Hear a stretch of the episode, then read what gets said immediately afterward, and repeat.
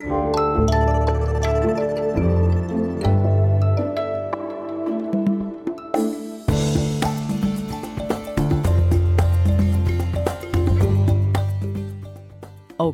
America?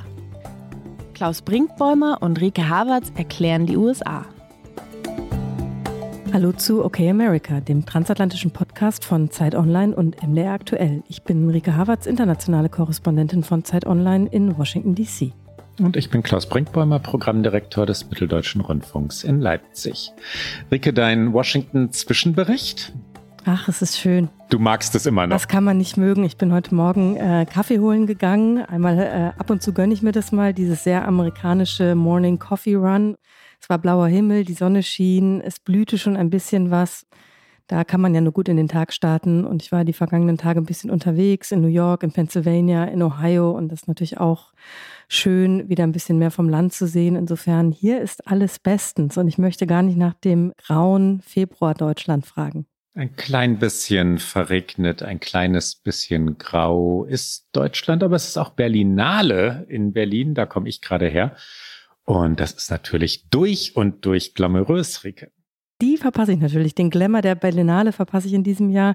Dafür habe ich den nicht so sehr Glamour Washington DCs, also glamourös ist es hier gerade noch nicht so richtig, aber ähm, natürlich extrem spannend und wir haben auch eine vollgepackte Sendung. Ich würde sagen, wir gehen gleich rein, oder? Weil es gibt so zwei Ereignisse, seit wir uns das letzte Mal gesprochen haben, Klaus, die haben hier den Wahlkampf doch noch mal ganz anders zum Laufen gebracht. Es geht einmal natürlich um Donald Trump, um Geld, um einen Prozess, um eine Summe von 355 Millionen Dollar. Wir werden später darüber reden. Dann geht es um Joe Biden und sein Alter. Und dann gibt es natürlich auch noch Aktualität, über die wir kurz sprechen müssen. Und lass uns mit der Aktualität anfangen. Es war eine Sicherheitskonferenz in München. Die Sicherheitskonferenz, das wissen unsere Hörerinnen und Hörer, weil wir sie nahezu in jedem Jahr thematisieren dreht sich ja dann doch immer um die Frage, wie stabil das westliche Bündnis noch sei, wie verlässlich die Vereinigten Staaten als Bündnispartner und als Garant für internationale Stabilität noch seien. Und diesmal, na, diesmal wurde ein Zitat diskutiert und das hat den Ton gesetzt, wie es ein Zitat selten geschafft hat vor der Sicherheitskonferenz. Diskutiert wurde Donald Trump und zunächst hören wir ihn doch mal. I did the same thing with NATO. I got them to pay up. NATO was busted until I came along. I said, everybody's going to pay. They said, well, if we don't pay, are you still going to protect us? I said, absolutely not. They couldn't believe the answer. And everybody, you never saw more money pour in to Secretary General Stoltenberg. Well, I don't know if he is anymore, but he was my biggest fan. He said, all these presidents came in, they'd make a speech, they'd leave, and that was it. And they all owed money, and they wouldn't pay it. I came in, I made a speech, and I said, You got to pay up. They asked me that question. One of the presidents of a big country stood up and said, Well, sir, uh, if we don't pay and we're attacked by Russia, will you protect us? I said, You didn't pay? You're delinquent? He said, Yes, let's say that happened. No, I would not protect you. In fact, I would encourage them to do whatever the hell they want. You got to pay. You got to pay your bills. And the money came flowing in. Ja, das war Donald Trump bei einem Wahlkampfauftritt und da hat er den Mitgliedstaaten der NATO-Allianz gedroht, dass diejenigen, die zu wenig für ihre Verteidigung ausgeben würden, künftig nicht mehr von den USA verteidigt werden würden, was ja ein Kernelement des NATO-Bündnisses ist, nämlich die Bündnistreue und die Verteidigung im Angriffsfall. Und er ging sogar so weit zu sagen, dass er etwa Wladimir Putin nicht von möglichen Angriffen abhalten würde. Im Gegenteil, Zitat Trump, ich würde sie ermutigen zu tun, was immer sie wollen.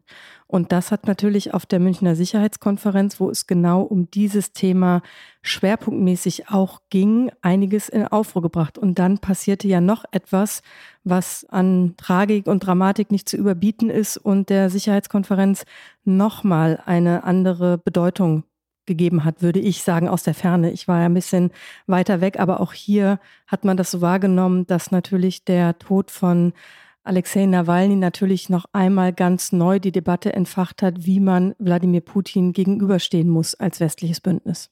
Ja, und dass Alexei Nawalnys Ehefrau Julia an jenem Tag, an dem sie dort auf der Sicherheitskonferenz auf der Bühne stand, gerade erfahren hatte, dass ihr Mann gestorben war, war von einer Tragik, Tiefe, Schwere.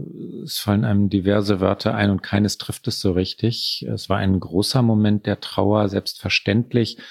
Betroffenheit ist auch so ein viel zu kleiner Begriff. Schockstarre trifft es, glaube ich, eher, was, was in dem Saal dort zu fühlen war. Julia Nawalny sprach von ihren Zweifeln, ob es eigentlich richtig sei, dort zu sprechen, ob sie nicht eigentlich zu ihren Kindern hätte fliegen müssen und sagte dann, ich habe mich gefragt, was hätte Alexei getan, was, wo wäre er jetzt? Und Alexei wäre hier. Er würde in so einem Moment hier sprechen, weil das insinuierte sie, das sagte sie nicht explizit, Alexei Nawalny halt immer kämpfte. Wir hören kurz hinein, es ist russisch und trotzdem, weil es so ein, ein besonderer Moment war, hier kommt Julia Nawalny. Наверное, вы все уже видели приходящие сегодня ужасные новости. Я долго думала, стоит ли мне выйти сюда или сразу лететь к моим детям. Но потом я подумала, что бы сделал Алексей на моем месте. Und um das abzuschließen, womit wir angefangen haben, die Rolle der USA, Rike, es war klassisch die amerikanische Delegation, Kamala Harris, die Vizepräsidentin vorneweg, versicherte wirklich allen Gesprächspartnerinnen und Gesprächspartnern, wir stehen zur NATO, wir stehen zu Europa, wir stehen auch zur Ukraine. Und trotzdem wussten natürlich alle dort, dass diese Worte nicht so wahnsinnig viel wert seien, weil im November gewählt werden wird. Was heute also eine amerikanische Regierung verspricht, muss die kommende amerikanische Regierung, also die, die ab Januar 2025 regieren wird, nun wahrlich nicht einhalten.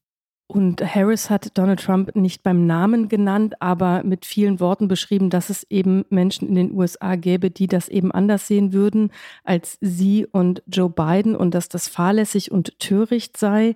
Und sie hat dann am Ende ihrer Rede, das fand ich ein bisschen eine Ermutigung, nicht nur äh, dem Saal gegenüber, sondern auch eine Ansprache an die BürgerInnen hier im Land und ein bisschen eine Selbstversicherung, hat sie gesagt, seien Sie sich sicher, die AmerikanerInnen werden die richtige Entscheidung treffen. Sie sind sich dieser Verantwortung und dieses Momentes bewusst. Und das ist natürlich äh, genauso wenig haltbar wie alles andere, was sie gesagt hat. Aber das fand ich sehr speziell, weil ich dachte, okay, sie spricht da zu so vielen, die nicht im Raum sind. Und es war dann in Teilen eine Wahlkampfrede schon fast.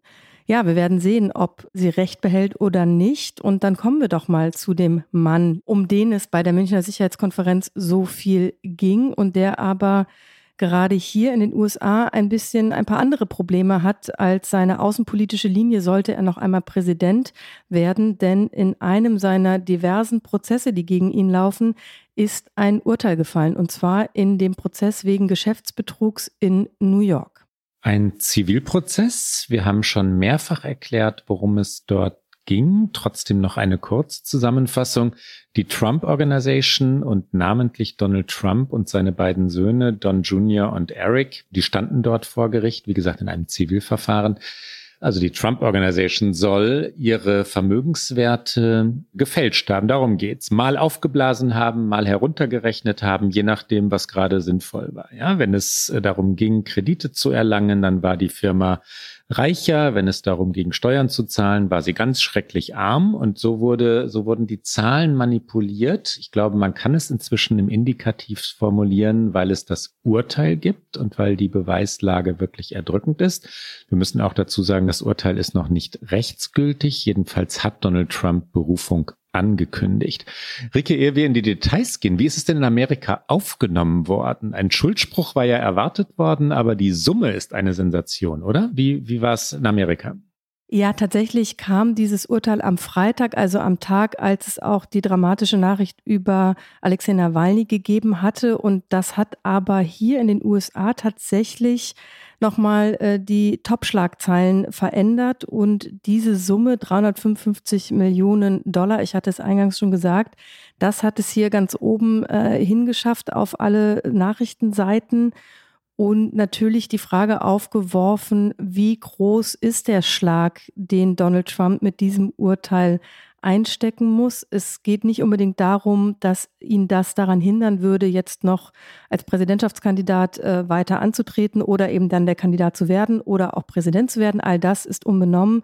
Aber natürlich geht es um sein Image und es trifft ihn da, wo es ihn eigentlich am ungernsten trifft, nämlich bei seinem Reichtum, bei seinen Geschäften, bei seiner Inszenierung als Immobilienmogul, so äh, bezeichnet er sich ja gerne selber. Und das ist natürlich die Frage. Und auch sollte dieses Urteil rechtskräftig werden, ob er überhaupt in der Lage sei, diese Summen aufzubringen. Er müsste vermutlich sich von einer oder auch zwei seiner geliebten Immobilien trennen, weil so viel Cash hat auch Donald Trump nicht rumliegen. Eher im Gegenteil. Ich glaube, er hat gar nicht so wahnsinnig viel Geld äh, Cash rumliegen, sondern alles ist gebunden in irgendwelchen Immobiliengeschäften. Und ähm, das wäre schon etwas, was natürlich seinem Image enorm Schaden zufügen könnte. Und darum ging es hier sehr schnell in der vergangenen Woche, als dieses Urteil fiel. Das Urteil hat ein Richter namens Arthur Angoron gesprochen, der ein Richter im Bundesstaat New York ist. Dort war die Klage ergangen, dort also auch das Urteil. 355 Millionen Dollar hast du schon zweimal gesagt, Rike. Es kommt noch einiges hinzu. Arthur Angoran untersagte Trump außerdem drei Jahre lang die Führung eines New Yorker Unternehmens, also auch seiner eigenen Trump Organization. Es ist eine spektakuläre Summe und es gab spektakuläre Zitate. Ihr völliger Mangel an Reue grenzt an das Pathologische, hat der Richter über Trump und seine Mitangeklagten, also seine Söhne, geschrieben. Trumps Söhne, nicht die Söhne des Richters, das ist wichtig. Der Richter fuhr fort, dass der Vorwurf, Zitat, die Werte von Vermögenswerten zu erhöhen, um Geld zu verdienen, zwar keine Todsünde sei, und dass Trump, seine Söhne und zwei seiner Top-Mitarbeiter im Unternehmen, Zitat, keine Bank mit vorgehaltener Waffe ausgeraubt hätten und doch sind die Angeklagten, das ist wiederum ein Zitat, nicht in der Lage, ihren Fehler einzugestehen. Das wirkte so ein bisschen erzieherisch, ne? als sei der Richter darüber ganz besonders empört, dass Donald Trump nicht einen Hauch von Einsicht zeigte während dieses ganzen Verfahrens, sondern stattdessen immer von der Hetzjagd sprach. Das ist ja sein Leitmotiv, die Hexenjagd oder die Hetzjagd und natürlich von einer demokratischen ja, Kampagne gegen ihn, gegen sich selbst, gegen Donald Trump. Davon konnte er nicht lassen, auch in diesem Verfahren nicht. Nein, absolut nicht. Und nach diesem Urteil hat seine Anwältin das Urteil eben auch genau als das bezeichnet, als eine politisch angeheizte Hexenjagd, eine offensichtliche Ungerechtigkeit. Es würde alles nur darauf abzielen, Donald Trump zu Fall zu bringen und äh, unzählige Zeugenstunden hätten bewiesen, dass es kein Fehlverhalten, kein Verbrechen und kein Opfer gab. Also die klassische Trump-Erzählung, er ist nicht schuld, sondern er ist das Opfer. Und so wird er natürlich auch versuchen, es wieder umzumünzen für seine eigene Basis, für seine eigene Klientel. Man kann davon ausgehen, dass diejenigen, die ihm anhängen, natürlich seiner Erzählung folgen werden. Die Frage ist, wie immer in diesen Monaten, die wir jetzt vor uns haben, in diesem Wahlkampf, was ist mit denen, die nicht 100 Prozent Trumpisten sind, sondern diejenigen, die eher konservativ sind, Republikaner, die Joe Biden nicht mögen, die denken, hm, vielleicht wähle ich dann doch lieber Donald Trump, auch wenn ich ihn nicht besonders sympathisch finde, wie die mit solchen Urteilen, wie mit solchen Nachrichten umgehen. Und das werden wir im Verlauf der nächsten Monate erfahren. Aber für seine eigene Klientel ist die Erzählung natürlich, dass das alles nur politisch motiviert ist, dann auch noch aus dem liberalen New York heraus, obwohl es ja seine Heimatstadt ist, aber es ist ein, sage ich mal, angespanntes Verhältnis mittlerweile zwischen Trump und dieser Stadt. Ja, es ist äh, für den Wahlkampf auf jeden Fall, wir haben schon kurz drüber gesprochen, oder ich habe auf jeden Fall schon kurz drüber gesprochen, glaube ich, ein äh, ziemlicher Schlag für ihn. Wie siehst du es? Zunächst noch New York, Rike, weil du es gerade angesprochen hast. Die New Yorker schämen sich richtig für Donald Trump. Die meisten. Ne? Natürlich gibt es auch in New York einige wenige Republikaner. Die Demokraten haben dort nicht 100 Prozent, aber knapp unter 100 Prozent. All die liberalen New Yorkerinnen und New Yorker äh, nennen den Namen kaum noch, schlagen einen weiten Bogen um Trump Tower, wenn sie über die Fifth Avenue gehen müssen und, äh, und der Mann ist ihnen peinlich. Die Familie sitzt längst in Florida, in Mar-a-Lago und den New Yorkern und New Yorkerinnen ist das ganz recht. Du hast das Wesentliche vorhin schon einmal, einmal gesagt, Rike. Die, die beiden Punkte, wo es ihn wirklich trifft, Geld und Image sind voll erwischt worden von diesem Richter. Ne? Ähm, natürlich ist diese Summe enorm. Und da kommt ja noch ein, ein zweites Verfahren, auch das hatten wir schon erklärt in OK America hinzu. Jean Carroll, die Schriftstellerin, hatte 83 Millionen Dollar von Trump erstritten weil sie ihn zu Recht, wie eine Jury sagte, beschuldigt hatte, sie vergewaltigt zu haben. Also Trump habe Carol vergewaltigt. Die Vergewaltigung wurde nicht vor Gericht bewiesen, sexuelle Belästigung aber sehr wohl. Deswegen dieses hohe Urteil, das letztlich vor allem wegen der ständigen Beleidigungen durch Trump ausgesprochen wurde. Die Gesamtsumme ist ja irrwitzig. Und nein, das hat Donald Trump nicht rumliegen. Vor allem dann nicht, wenn der Richter mit der These oder der Beweisführung recht hat, dass Trump sein Vermögen ja immer aufgehübscht hat und dass das in Wahrheit gar nicht so üppig sei. Image, zweitens, unbesiegbar zu sein, Geschäftsmann zu sein. Diese Erzählung hat in Amerika lange gehalten, auch bei den, bei denen in der Mitte der Gesellschaft. Die haben ihn schon, weil er so eine Fernsehpersönlichkeit war, zumindest respektiert für den Erfolg, der in Amerika ja ein Kriterium für sich ist. Ja, ein erfolgreicher Mensch äh, wird leichter gewählt. Das ist wahrscheinlich überall so in Amerika, aber nochmal auf ganz besondere Art und Weise. Das schadet ihm. Das schadet ihm bei den sogenannten Independents. Das schadet ihm in der Mitte der Gesellschaft. Ob es dann reicht, für Joe Biden deswegen die Wahl zu gewinnen, kann man heute nicht vorhersagen. Aber Donald Trump ist ein Verlierer dieser Woche. Und trotzdem hat er sich natürlich vor die Presse gestellt und hat dann nochmal seine Sicht der Dinge wiedergegeben. Wir hören ihn gleich. Man muss das nicht Wort für Wort zitieren. Es ist genau das, was auch seine Anwältin schon gesagt hatte alle sind korrupt, er hätte eine perfekte Firma, die Staatsanwältin würde Jagd auf ihn machen und natürlich stecke auch Biden hinter allem und New York würde daran leiden, wenn dieses Urteil Bestand haben würde. Donald Trump, wie wir ihn kennen. Hier kommt er einmal. thank you very much. It's a very sad day for, in my opinion, the country. A New York State judge just ruled, and he's crooked as you could get. And a lot of people expected something like this, but not for the amount. Uh, but this is a very dishonest man. This is a man that's been overturned already on this case four times. But a crooked New York State judge just ruled that I have to pay a fine of $355 million for having built a perfect company. Uh, great cash, great buildings, great everything. It affects New York. It's mostly talking about New York, where we have a totally corrupt attorney general. She campaigned on the fact that I will get Trump, I will get Trump. Everybody's seen it. Letitia James, they've all seen it. Well, we'll be appealing, but more important than that, this is Russia, this is China, this is the same game. All comes out of the DOJ, it all comes out of Biden. It's a witch hunt against his political opponent, the likes of which our country has never seen before. You see it in third world countries, banana republics, but you don't see it here. Und dann ist es ja so, dass Donald Trump nicht nur in Gerichtssälen derzeit auftreten muss, sondern es läuft auch noch so eine kleine Vorwahl und die geht in eine ja doch entscheidende Phase, würde ich sagen. An diesem Wochenende ist die Primary der Republikaner in South Carolina. Es ist deswegen wichtig, weil es der Heimatstaat von Nikki Haley ist. Sie ist die einzige verbliebene Konkurrentin von Donald Trump in diesem Vorwahlrennen. Trump führt haushoch. Jüngste Umfragen sehen ihn ungefähr so bei 63 Prozent, sie bei 33 Prozent.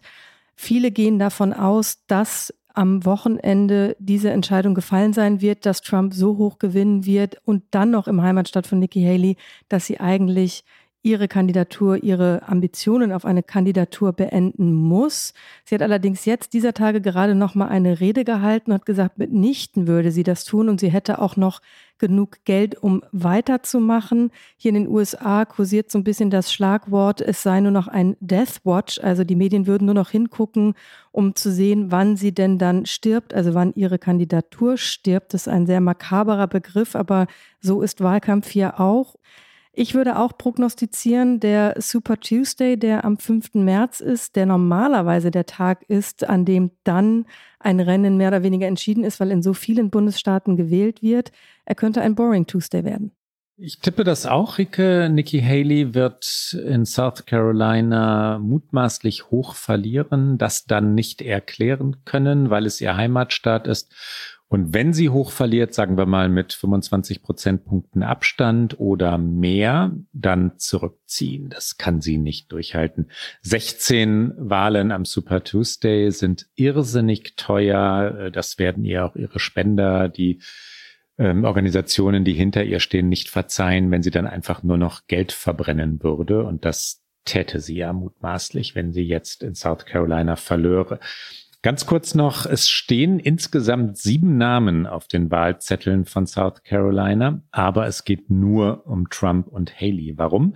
Weil zwei einfach mitmachen, ohne eine Chance zu haben. Wir haben sie auch noch nie erwähnt. Ryan Binkley und David Stuckenberg. Keiner von den beiden wird auch nur ein Prozent der Stimmen erlangen. Dann stehen auch noch drei ehemalige Bewerber auf den Stimmzetteln. Chris Christie, Ron DeSantis und Vivek Ramaswamy.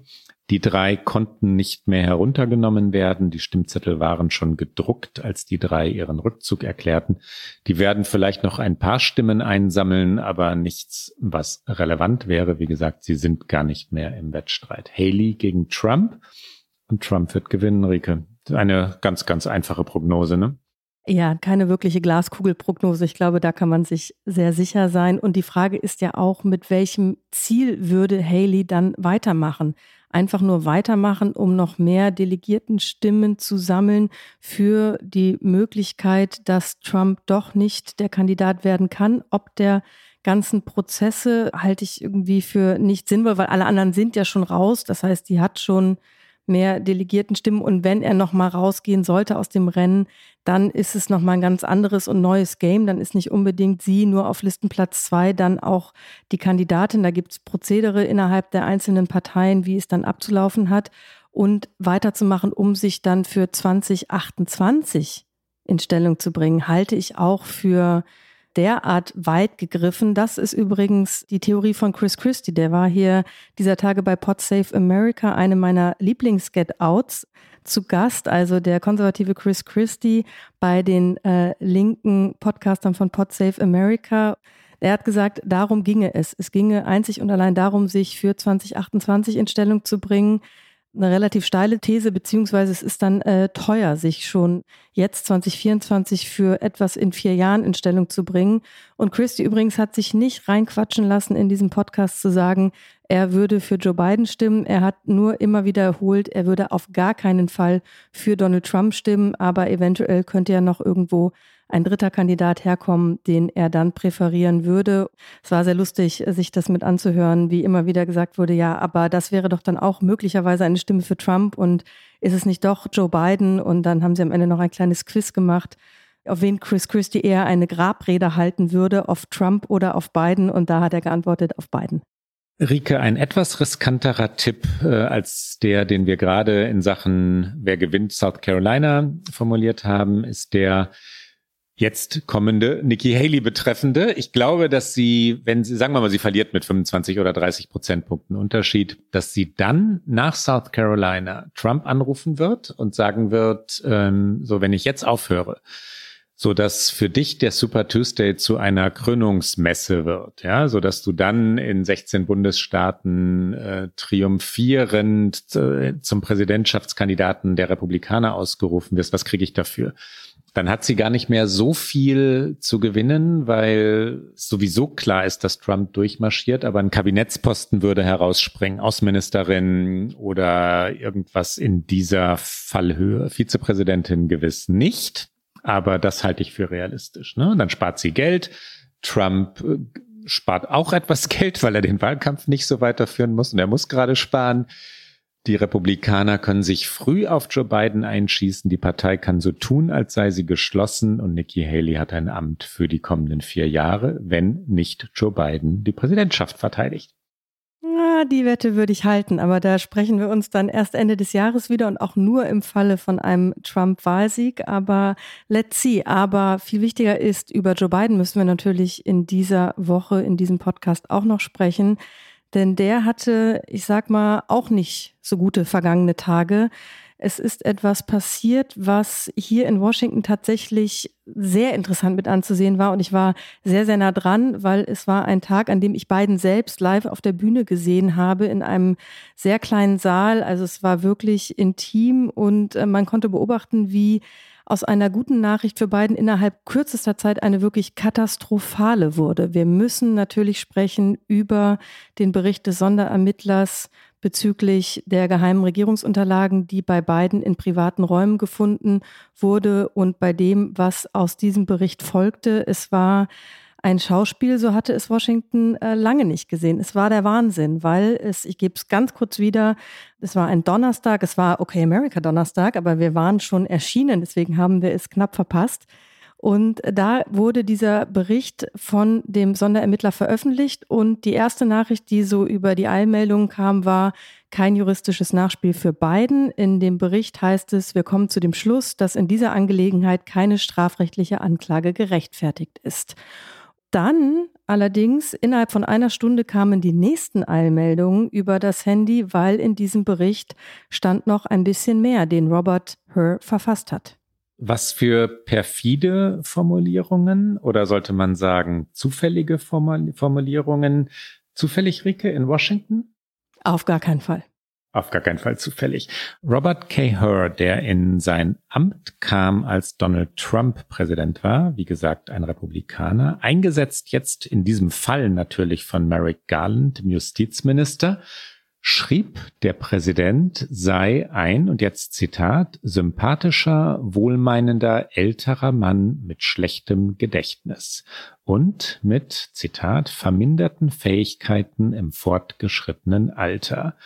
Es wird sehr genau beschrieben, wie Biden in Befragungen zu den Vorgängen gewisse Daten nicht präsent gehabt habe, wie er etwa den Tod seines Sohnes Bo, 2015 war das, vergessen habe, beziehungsweise nicht exakt habe einordnen können, terminieren können und auch seine eigene Amtszeit als Vizepräsident nicht ganz parat gehabt habe. Das ist ein Desaster, eine Katastrophe. Man kann kein Wort finden, das, äh, das groß genug wäre, weil es die Erzählung dieses Wahlkampfes ist. Der alte, tatterige Joe Biden, der sich nicht im Griff hat, dessen Gedächtnis nachgelassen hat und das Ganze jetzt amtlich beglaubigt. So muss man es ja nennen amtlich beglaubigt, aber eben durchaus auch mit politischem Spin, wie eben fast alles in dieser Stadt. Aber klar, also Elderly Man with Poor Memory, das werden sich die Republikaner auf T-Shirts drucken und äh, verkaufen auf ihren Wahlkampfveranstaltungen. Es gibt ja eh schon in den eher rechteren Kreisen der konservativen Verschwörungserzählungen darüber, dass Biden dement sei und es überhaupt nicht mehr bis zur Wahl schaffen würde.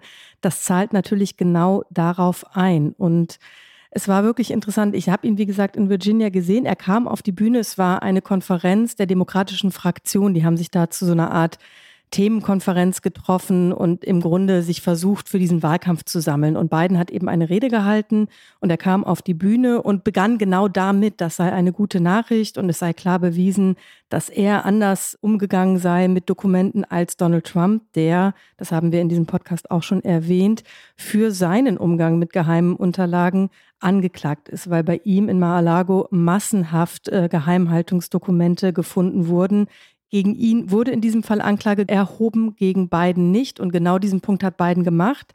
Dann ging er von der Bühne und alle Journalistinnen im Saal sahen, dass sich eben diese Nachricht weitergedreht hatte. Und wir kamen dann auch gar nicht vom Gelände runter, weil wenn der Präsident irgendwo ist, werden alle Spra Straßen abgesperrt und eine Kollegin und ich saßen im Auto und warteten, dass dieser ganze Tross, der dann auch immer dabei ist, Secret Service und Polizei und Krankenwagen irgendwie mal losfährt, damit wir auch äh, zurück nach Washington konnten. Und es dauerte und dauerte und es dauerte wohl, so berichteten es dann US-Medien, weil sich Biden im hinter verschlossenen Türen so aufgeregt hatte darüber, was eben auch Teil dieses Berichts war, das, was du gerade vorgelesen hast. Und dann sah er sich tatsächlich gezwungen, noch am Abend eine Pressekonferenz einzuberufen. Ein klares Signal dafür, dass man auch im Weißen Haus das Gefühl hatte, das ist eine Nachricht, die läuft uns gerade weg und die läuft nicht in unsere, die läuft nicht für uns, sondern die äh, dreht sich gegen uns und diese Pressekonferenz werden wir gleich besprechen, ob sie beiden wirklich geholfen hat oder ob sie ihm geschadet hat. Es war ein äh, emotionaler und in Teilen auch wütender Auftritt Bidens, in dem er sagte, my memory is fine, also mein, mein Erinnerungsvermögen ist gut.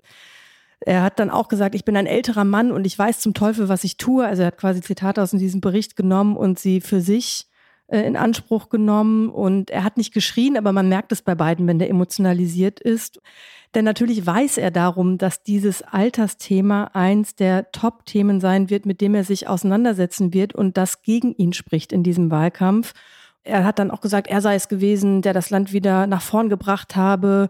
Als er über Bo sprach und über den Todestag, da schien es wirklich, als kämpfe er mit den Tränen. Und all das hören wir uns gerade mal in einem kurzen Ausschnitt an. Hier kommt Joe Biden. In addition, I know there's some attention paid to some language in the report about my recollection of events. There's even reference that I don't remember when my son died. How in the hell dare he raise that?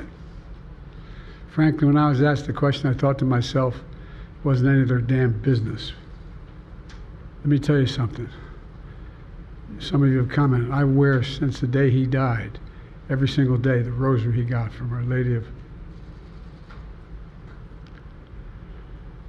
Every Memorial Day, we hold a service remembering him, attended by friends and family and the people who loved him. I don't need anyone. I don't need anyone to remind me when he passed away or passed away. Simple truth is, I sat for a five hour interview over two days of events going back 40 years. At the same time, I was managing international crisis. Their task was to make a decision about whether to move forward with charges in this case. That's their decision to make. That's the council's decision to make. That's his job. And they decided not to move forward. For any extraneous commentary, they don't know what they're talking about.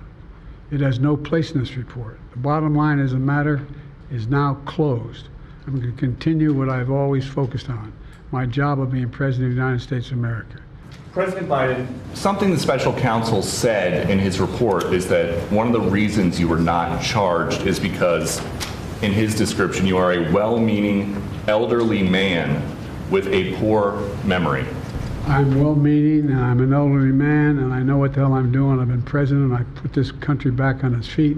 I don't need his recommendation. It's How totally bad out. is your memory, and can you continue as president? My memory is so bad I let you speak. That's uh, that's Do you that's feel my, your memory has gotten worse, Mr. no. President? My memory is not good. My memory is fine. My memory. Take a look at what I've done since I become president. None of you thought I could pass any of the things I got passed. How'd that happen? You know, I guess I just forgot what was going on. Mr. President, for months when you were asked about your age, you would respond with the words, watch me. Well many American people have been watching and they have expressed concerns about your age. That is They- your judgment. they- that is your judgment. public That is not the judgment of the press. Ja, und auch diese Pressekonferenz, Rike, war desaströs, weil Joe Biden nicht souverän wirkte. Er wirkte nicht cool, wenn dieses Wort angemessen ist, nicht gelassen jedenfalls, nicht auf der Höhe der Dinge, so kann man es, glaube ich, sagen, ne? nicht der Situation angemessen. Und da hätte es eines wirklich souveränen Auftritts bedurft oder den hätte es äh, zwingend gebraucht, um diese Erzählung vom tatterigen, senilen, alten, zu alten Präsidenten zu kontern und an Ort und Stelle und vor allem sofort auszuhebeln. Und so war es nicht. So war es ganz und gar nicht. Da sagte Joe Biden, ich bin die am besten qualifizierte Person in diesem Land, um Präsident der Vereinigten Staaten zu sein und die Arbeit zu Ende zu bringen, die ich begonnen habe. Und auch dieser Satz, ich bin die am besten geeignete Person in diesem Land, wurde ihm im Nachhinein als Hybris ausgelegt, als ganz schön arrogant, vor allem nicht als mit Tatsachen unterlegt, weil das Gegenteil halt gerade Stand der Debatte war. Es kam zu einem Versprecher oder Fehler oder einer Gedächtnisschwäche und genau das hätte natürlich ganz und gar nicht passieren dürfen. In dieser, du hast es schon gesagt, durchaus wilden, hektischen, chaotischen Pressekonferenz wurden die Fragen durcheinander geworfen. Und dann wollte Joe Biden über diplomatische Bemühungen im Nahostkrieg sprechen, also Gaza und Israel betreffend. Und da sagte er an einer Stelle, er habe mit dem Präsidenten von Mexiko gesprochen. Er meinte Abdel Fattah al-Sisi, den ägyptischen Staatschef, das darf nicht passieren, nicht in dem Moment. Das war der falsche Ort und die falsche Minute dafür. Ja, und eigentlich war er schon weg. Er war schon vom Pult weggetreten, wollte schon gehen und man fragt sich, warum nicht seine Mitarbeitenden dann auch ihn quasi rausdirigiert haben aus diesem Saal, weil eigentlich hat er alles gesagt und dann ist er eben nochmal umgedreht, um diese gerufene Frage zu beantworten und er hat auch Al-Sisi beim Namen genannt, aber eben dann äh, Mexiko statt Ägypten gesagt. Wir hören uns auch das einmal ganz kurz an. Das gibt auch einen Eindruck davon, wie chaotisch es war und wie unsicher er dann auch wurde. Also es geht nicht nur um diesen, diesen Dreher, sondern da hat man gemerkt, dass er unter Druck steht, dass äh, er sich diesen, diesen letzten Part der Pressekonferenz auf jeden Fall hätte sparen sollen. Of the response. In Gaza, in the Gaza Strip, has been um, over the top. I think that, uh, as you know, initially the president of Mexico, Sisi, did not want to open up the gate to allow humanitarian material to get in. I talked to him. Und es ist nicht das erste Mal in diesen Tagen, dass Biden etwas verwechselt. Er hatte kurz zuvor bei einem Wahlkampfauftritt statt von Angela Merkel von Helmut Kohl gesprochen, als er eine Anekdote vom G7-Gipfel 2021 erzählte. Und bei einer weiteren Rede brachte er die französischen Präsidenten Emmanuel Macron und François Mitterrand durcheinander. Und es ist eben so, dass jedes Wort eines Präsidenten dokumentiert wird, jedes Wort zählt, deswegen ist er der Präsident. Und die körperliche und geistige Fitness gehört eben stets auch zu der Bewertung eines US-Präsidenten dazu. Nicht umsonst wird die Öffentlichkeit in jährlichen Gesundheitschecks genau darüber informiert, weil der US-Präsident ja auch Commander in Chief ist, also derjenige, der der Oberbefehlshaber über die amerikanischen Truppen ist. Und Bidens Arzt bescheinigte ihm im Sommer noch ein gesunder, vitaler 80-Jähriger zu sein. Und das ist aber ein Bild, das wird immer schwerer zu vermitteln, vor allen Dingen von beiden selbst, aber auch für sein Team. Fit und fähig, das ist natürlich ein erheblicher Unterschied und ich würde nicht so weit gehen, dass er nicht fähig ist, aber diese Auftritte helfen ihm nicht, vor allen Dingen, weil das Rennen gegen den mutmaßlichen Kandidaten Trump so eng werden wird. Rike, vielleicht sollten wir einen kurzen Bogen noch einmal in die Vergangenheit schlagen und erklären, was der Ausgangspunkt dieses Berichtes war. Warum wurde überhaupt der Bericht dieses Sonderermittlers so wichtig? Du hattest es schon gesagt, Unterlagen, geheime Unterlagen bei Donald Trump in Mar-a-Lago und zwar kistenweise waren gefunden worden. Anklage war erhoben worden oder ist erhoben worden. Und dann gab es bei Joe Biden, Ende 22 sind wir jetzt, einige, wie soll man sagen, Verschlusssachen, Geheimdokumente. Bei weitem nicht diese Menge, die bei Donald Trump gefunden war und nach allem, was bekannt wurde, auch nicht Dokumente von dieser Bedeutung, aber peinlich genug. Die Demokraten wollten natürlich die Geschichte über Donald Trump weitertreiben, größer machen und plötzlich war ihr eigener Mann in einer auch nicht so schönen Lage. In Delaware, in seinem Wohnhaus, in der Garage, nicht so viele, aber eben doch geheime Papiere. Mitarbeiter waren drauf gestoßen, Ermittler kamen, Joe Biden hatte sie selber gerufen, auch ein Unterschied zu Donald Trump. Er hatte selber die Ermittlungen ermöglicht und angeregt. Es ändert nichts dran. Die Lage war die Lage. Und dann kam der Sonderermittler. Und das ist der Bericht, von dem wir hier reden. Und diesen Bericht konnte er so halb zu Ende führen, weil der Präsident ein alter, vergesslicher Mann gewesen war, der auf Fragen nicht hatte antworten können. Was heißt das alles jetzt, Rike? Was bedeutet das für den Wahlkampf? Was sollte, was kann Biden jetzt tun? Kommt er da raus? Er muss da natürlich rauskommen, weil diese Erzählung möchte er nicht bis zum November durchschleppen. Ich glaube auch, dass das äh, nicht der Fall sein wird. Es wird andere Themen geben, aber es wird immer wieder aufkommen, weil es Umfragen gibt, auch unter Demokraten, die zeigen, dass das mit die größte Sorge ist, auch von Unterstützern von Biden, dass er nicht mehr hätte antreten sollen aufgrund seines Alters, dass er nicht noch mal vier Jahre durchhält. Und was er natürlich jetzt eigentlich machen muss, ist etwas, was ihm wiederum schaden könnte. Und damit wird es ein sehr schmaler Grad, weil eigentlich muss er jetzt raus. Er muss richtig Wahlkampf machen, den er ja 2020, wir erinnern uns, nicht machen musste aufgrund der Pandemie. Da hat der Trump ihn immer verspottet, dass Biden seinen äh, Wahlkampf aus dem Keller gemacht hätte. Allerdings war der damals sehr effektiv. Das hat er äh, sehr souverän gemacht. Aber in diesem Jahr wird er rausgehen müssen. Er muss sich zeigen als Präsident, der zwar 81 ist, aber fit und fähig. Und das birgt natürlich das Risiko, je mehr er draußen ist, desto anfälliger ist er für Fehler. Denn Spontanität, das liegt ihm ohnehin nicht. Das lag ihm auch vor 20 Jahren schon nicht besonders gut. Und jetzt wird es nicht besser. Wenn er aber nicht rausgeht, stärkt es eben das Argument äh, des politischen Gegners, dass er es nicht mehr kann. Und deswegen glaube ich, muss sein Team darauf setzen, ihn mehr rauszuschicken, ihn in so Veranstaltungen zu, checken, äh, zu schicken, wo er viel mit BürgerInnen zusammentrifft, wo er das ausspielen kann, was ihn ausmacht, was alle eigentlich über ihn sagen. Also zum Beispiel auch Republikaner auf dem Hill, die sagen, Joe Biden hieß a decent guy, also er ist ein anständiger Mann. Das ist natürlich das, was ihn fundamental unterscheidet von Donald Trump. Was ihn auch fundamental von Donald Trump unterscheidet, ist, dass er sich mit einem Team umgibt in seiner Regierung von Experten, von Fachleuten, von Kennern, dass er sich da beraten lässt. Also er ist äh, absolut keine Loose Cannon als Präsident, aber das muss er jetzt eben zeigen. Und ich glaube, nur so wird's gehen. Na, und er war schon vorher kein guter Wahlkämpfer. Er war kein guter Redner. Er hat Interviewsituationen vermieden. Er hat es vermieden. Ich habe ihn ja in New Hampshire mal sehr genau beobachtet, so, so eine Veranstaltung nach der anderen gemacht, überhaupt in spontane Wortwechsel hineingezogen zu werden um Fehler zu vermeiden. Jetzt müsste er, genau wie du es gerade gesagt hast, beweisen, dass er es kann. Er müsste beweisen, dass er das kann, was er schon vor vier Jahren nicht konnte. Und das jetzt unter diesem Druck, ich glaube nicht, dass das gut gehen wird.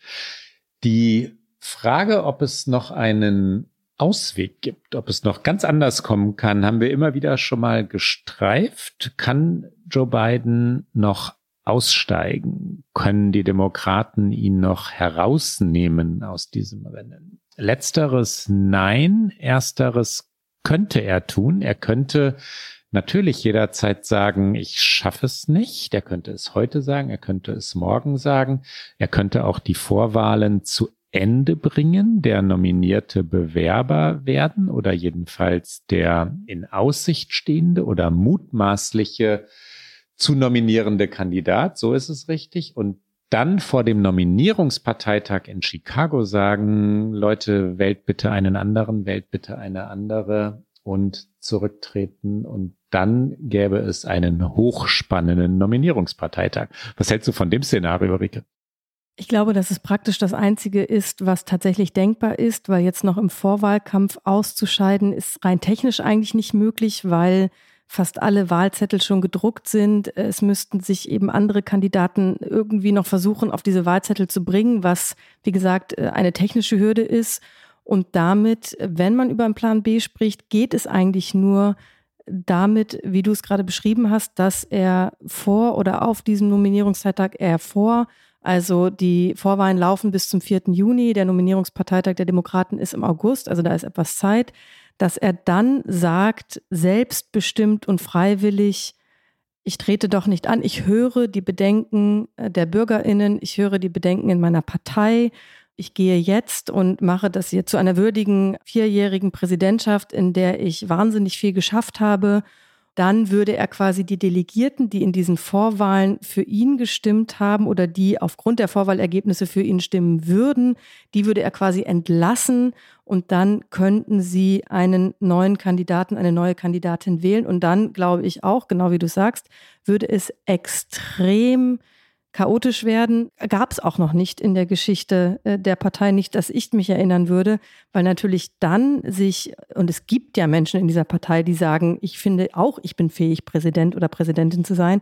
Und da würde natürlich ein Gerangel beginnen, sich in Stellung zu bringen. Dann würden wahrscheinlich äh, auf einmal Umfragen aus dem Hut gezaubert werden, wie man so dasteht in der Bevölkerung. Also da gibt sicherlich so ein Gavin Newsom, der hat bestimmt äh, ein paar Umfrageinstitute beauftragt, schon mal so ein bisschen zu testen, wie er so ankommt äh, auf nationaler Ebene. Und dann müsste eben auf diesem Nominierungsparteitag ein neuer Kandidat, eine neue Kandidatin gewählt werden, vermutlich mit beiden als Königsmacher. Weil wenn er sagt, ich gebe quasi dieses Amt frei, dann würden sich wahrscheinlich sehr, sehr viele loyale Delegierte seinem Votum anschließen, wen er unterstützen würde. Würde er vielleicht Gretchen Whitmer, Gouverneurin von Michigan, empfehlen oder vielleicht Kamala Harris, seine Vizepräsidentin? Standesgemäß oder allen politischen Ritualen entsprechend wäre letzteres. Allein man mag nicht so richtig dran glauben. Ne? Rike Kamala Harris? Standesgemäß wäre es und sie ist natürlich jetzt auch ähm, mehr gefragt denn je. Bevor wir über sie sprechen, noch eine ganz kurze Schleife, weil sonst gibt es bestimmt die ein oder andere Mail.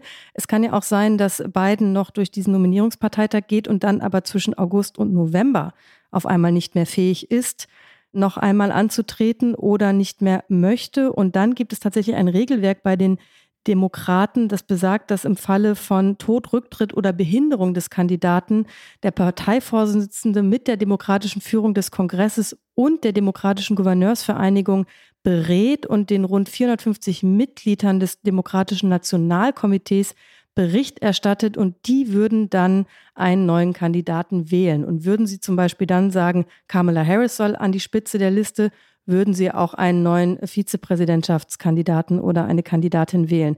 Das nur, um es technisch zu vervollständigen, was so der Plan B ist. Aber Kamala Harris, die sagt ja, es braucht keinen Plan B, weil also Joe Biden, der ist fit, der schafft's.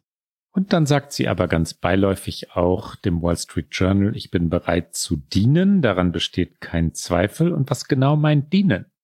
Ich glaube, der entscheidendere Satz war, den sie auch noch sagt in diesem Interview, jeder, der sie bei ihrer Arbeit sehe, sei sich ihrer Führungsqualitäten voll bewusst. Und das war natürlich eine Kamala Harris, die weiß, dass sie in der Defensive ist und dass ihre Umfragewerte ähnlich wie die von Joe Biden nicht besonders gut sind.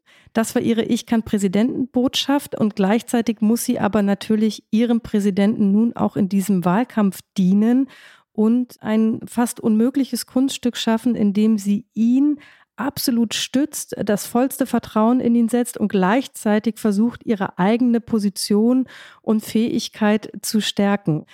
Ich glaube, das wird schwer für sie, weil sie ist, wir haben schon ein paar Mal über sie gesprochen, in diesen drei Jahren, die sie mittlerweile Vizepräsidentin ist, ein bisschen von der Hoffnungsträgerin zur Fehlbesetzung geworden. So hört man es immer wieder hier in Washington. Es gibt Medienberichte, die sich sehr viel mit ihr auseinandersetzen. Und es gibt durchaus auch Stimmen aus der eigenen Partei, die beiden eigentlich nahegelegt hatten, Harris lieber fallen zu lassen in dieser Wiederwahl. Aber sie ist auf dem Ticket. Da wird sie bleiben und ich, es wird spannend zu sehen, wie sie das navigiert. Was übrigens auch ein Argument sein kann, wenn es am Ende schief geht oder was eine Begründung sein kann, wenn es am Ende aus demokratischer Sicht schief geht, weil gerade wegen Joe Bidens Alter viele Wählerinnen und Wähler natürlich überlegen, was würde eigentlich passieren, wenn ein dann gewählter Präsident Joe Biden in seiner zweiten Amtszeit ausfallen würde und dann käme die Vizepräsidentin Kamala Harris. Und nee, so werden mutmaßlich viele Menschen in Amerika überlegen, der möchten wir es nicht anvertrauen. Also eine durchaus riskante Wahl. Ein alter Präsident oder mutmaßlich natürlich auch eine alte Präsidentin sollte sehr, sehr, sehr viel Wert auf die Wahl der Stellvertreterin oder des Stellvertreters legen. Und Kamala Harris hat das Vertrauen der Wählerinnen und Wähler nicht, genauso wie du es gerade beschrieben hast, Rike. Die Gründe haben wir schon das ein oder andere Mal erklärt. Ähm, es gibt eine oder soll eine, da muss man sich ein bisschen auf Hörensagen berufen, Rivalität zwischen Nummer eins und Nummer zwei geben. Joe Biden lasse Kamala Harris nicht wirklich wirklich glänzen.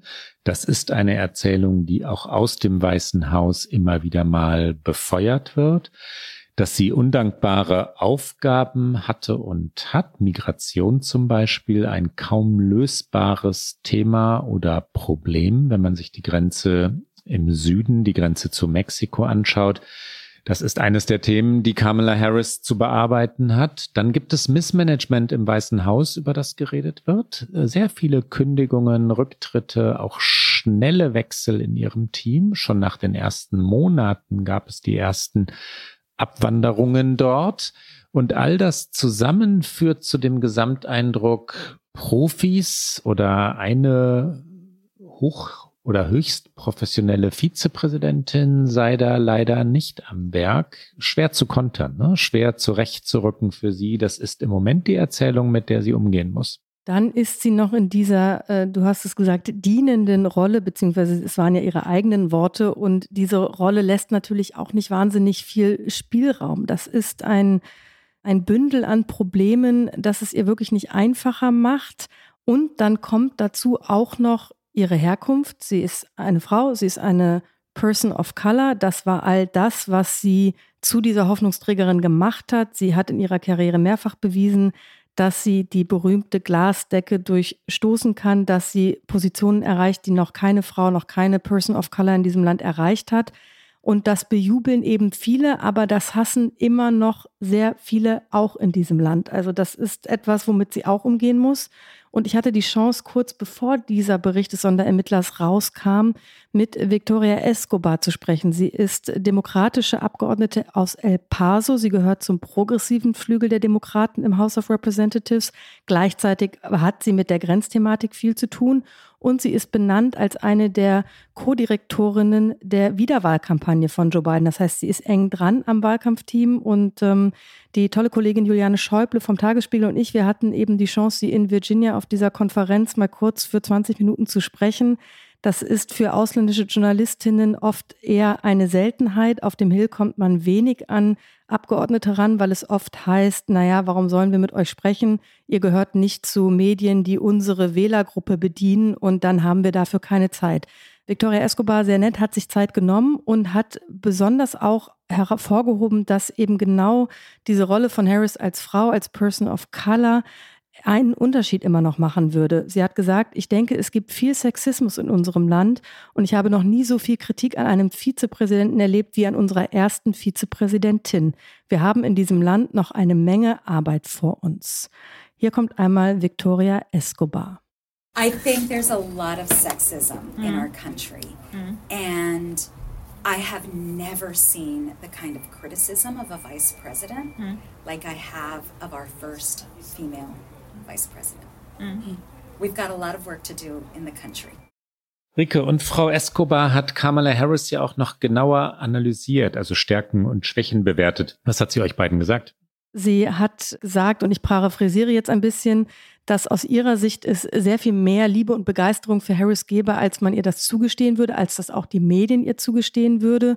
Und dass sie absolut im Wahlkampfmodus sei, dass sie eben den Schalter umgelegt habe und dass man jetzt eben in 2024 angekommen sei und dass Harris diejenige sei, die für dieses Ticket Biden-Harris die demografischen Gruppen animieren würde, mobilisieren würde, die eben äh, Biden unbedingt braucht, um nochmal zu gewinnen. Schwarze Frauen, Latinas, andere diverse Gruppierungen. Und äh, Escobar sagt, die lieben Kamala Harris und deswegen freut sie sich sehr darüber, dass sie mehr in Erscheinung treten wird, jetzt in den kommenden Monaten. Hier kommt noch einmal Victoria Escobar. I think there's far more love and enthusiasm for her than she's given credit for. And she is great in campaign mode, and she's flipped that switch as we are heading into November, and you know, we're now in 2024. And I think you'll see her continue to build excitement, especially with demographics that uh, demographic groups that we need. We need African American women, and they and Latinas and others love her. So I'm excited about her being out there more. Das ist natürlich eine sehr optimistische Erzählung. Das muss sie auch in ihrer Funktion. Gleichzeitig würde ich sagen, zum Thema zum Beispiel Frauenrechte, Recht auf einen Schwangerschaftsabbruch, da hat Harris tatsächlich ein Thema gefunden, was ihr liegt, wo sie glaubwürdig ist, wo ich sie auch stark erlebe. Aber es liegt eine Menge Arbeit vor ihr, weil sie muss diese Dynamik bringen, die beiden oft nicht vermittelt und eben gleichzeitig versuchen, beiden den Rücken zu stärken. Kann es ihr gelingen, Klaus? Ja, es ist noch nicht klar, wer Donald Trumps Nummer zwei werden wird. Und dann kann man die Teams miteinander vergleichen, wenn diese Nominierung äh, hinter uns liegen wird oder wenn wir wissen werden, okay, Biden und Harris gegen Trump und wer ist es dann? Ne? Dann müsste Harris die stärkere sein. Dann müsste klar sein, weil wir über zwei sehr alte Männer reden. Donald Trump ist nicht viel jünger als Joe Biden okay, ah, Harris ist stärker. Harris kann mehr als X, ja. Und da, da, da können wir jetzt spekulieren, endlos äh, vermuten, wer wird es denn im Trump-Lager? Und das ist schlicht nicht klar. Es gibt tausende von Gerüchten und jede Menge Namen. Nichts, was verlässlich wäre. Mutmaßlich weiß es Donald Trump selbst noch nicht. Äh, Tipp, Nikki Haley wird es nicht werden. Die Frage also, ob Harris die Menschen für sich gewinnen kann, hängt vor allem am Gegner oder der Gegnerin ab ne? und dem direkten Vergleich. Ich glaube, da wiederholen wir uns aber oder da wiederhole ich mich jetzt, die beiden sind kein gutes Team und sie sind nicht sehr beliebt. Es wird eine Präsidentschaftswahl der Ablehnung werden und dann eine des kleineren Übels, so traurig das ist, weil die Aufgaben zahlreich sind und groß genug sind sie ja nun wahrlich auch. Die Welt braucht Braucht sie die USA? Ich finde ja schon. Die Welt braucht die USA und ähm, Herrgott, diese Kandidaten, Rike. Sag was Positives, sag was Optimistisches. Oh Gott, sag was, ich kann nichts Optimistisches sagen, weil es ist ja leider so, es wird eine, eine Negativwahl sein. Es wird die Wahl des kleineren Übel. Wir werden hiermit beschlossen nochmal eine Folge darüber machen, braucht die Welt die USA und wir werden eine Folge machen über die beiden dann feststehenden Vizepräsidentschaftskandidaten. Es gibt viel zu erzählen. Wir bleiben natürlich dran. Und dran bleiben wir natürlich auch, wie immer, an unserer Lieblingsrubrik, an unserem Get Out. Hier kommt es.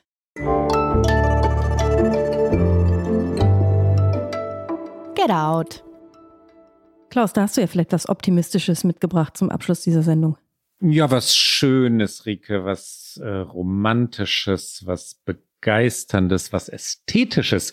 Wir reden ja immer wieder mal über den amerikanischen Sport. Ähm, Super Bowl, die Kansas City Chiefs übrigens haben gewonnen, war unser Thema in der vergangenen. Wahnsinnsspiel übrigens. Ja, Wahnsinnsspiel natürlich. Verlängerung und, äh, und wie aufregend. Ich möchte sagen, bisschen unverdient. Nein, nein, nein, nein, nein.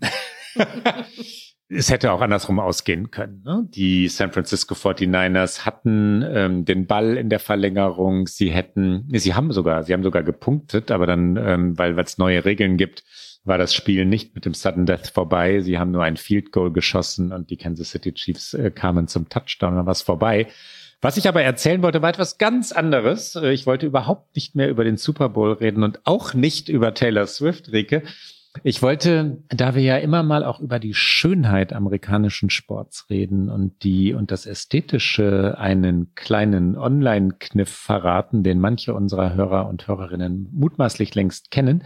Es gibt bei den Homepages oder über die Homepages der großen Sportligen, sagen wir mal NBA.com oder NHL.com, wir sind also bei Basketball und Eishockey, Unterseiten der jeweiligen Teams, sagen wir also mal NHL.com Rangers oder NBA.com Knicks, um ganz, ganz zufällig, Rike, zu zwei New Yorker Teams ganz äh, rein zu lenken. zufällig New Yorker Teams. Dort wiederum, also NBA.com Com Nix gibt es wiederum eine Rubrik, die Videos heißt. Und in den Videos findet man so alle fünf, sechs Rubriken eine Spielzusammenfassung. Die heißt Game Summary oder Recap. Und dort kann man sich in vier, fünf Minuten Fassungen die Höhepunkte des letzten Spiels anschauen. Beim Eishockey zum Beispiel. Ein Freiluftspiel, das es gerade in New York gab. Rangers gegen Islanders, das in die Verlängerung ging vor rund 80.000 Zuschauern im Baseballstadion der New York Mets. Ein sagenhaftes Spiel, ne? Und da muss man nichts zahlen. Sport kostet ja sonst meistens relativ viel Geld im Fernsehen. Das kann man einfach anklicken und genießen. Ähm, fünf, sechs Minuten lang und irrsinnig schön. Ich gucke mir da immer alle Rangers und Knicks-Spiele an und bin ein glücklicher Mensch. Und jetzt kommst du, Ricke.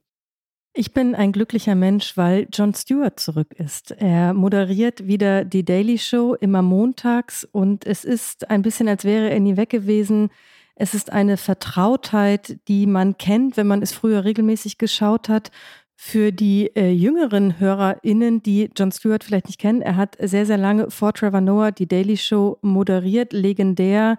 Er ist böse, er ist bissig, er ist ironisch, er ist sprachlich brillant und zu diesem Wahljahr ist er zurückgekommen zur Daily Show immer montags. Es gab jetzt die zweite Sendung mit Jon Stewart wir hören einmal gleich kurz rein. Ich möchte Sie aber unbedingt vor allen Dingen den Opener in Gänze empfehlen. Er spricht nämlich über Tucker Carlson, über Tucker Carlson in Moskau bei Putin und es ist großartig, weil es so präzise ist, weil es es so auseinandernimmt auf so vielen Ebenen. Und neue Folgen sind immer deutscher Zeit dienstags um 23.30 Uhr auf Comedy Central Germany zu sehen. Und kurz nach der Ausstrahlung sind die Episoden auch auf dem YouTube-Channel des Senders verfügbar. Also man findet es auch in Deutschland und hier kommt einmal der wahnsinnig tolle Jon Stewart mit einem kurzen Ausschnitt aus der Daily Show. Where do I go to study the particulars of unquestioning propaganda? I would need mentorship. We're in Moscow tonight. We're here to interview the president of Russia, Vladimir Putin. Saints be praised. Professor Tucker, Aloysius Mayflower, Kenny Bunkport, Backgammon Carlson III has arrived. Und das, liebe Hörerinnen und Hörer, war's für heute bei OK America. Sie hören uns in der Regel alle zwei Wochen donnerstags auf Zeit Online, mdr.de, in der ARD Audiothek, auf allen guten Podcast-Kanälen sowie immer wieder auch sonntags beim Podcast Sonntag von MDR aktuell. Und wenn Sie uns schreiben wollen, dann erreichen Sie uns wie gewohnt unter okamerica.zeit.de. Bis bald. Bis dann.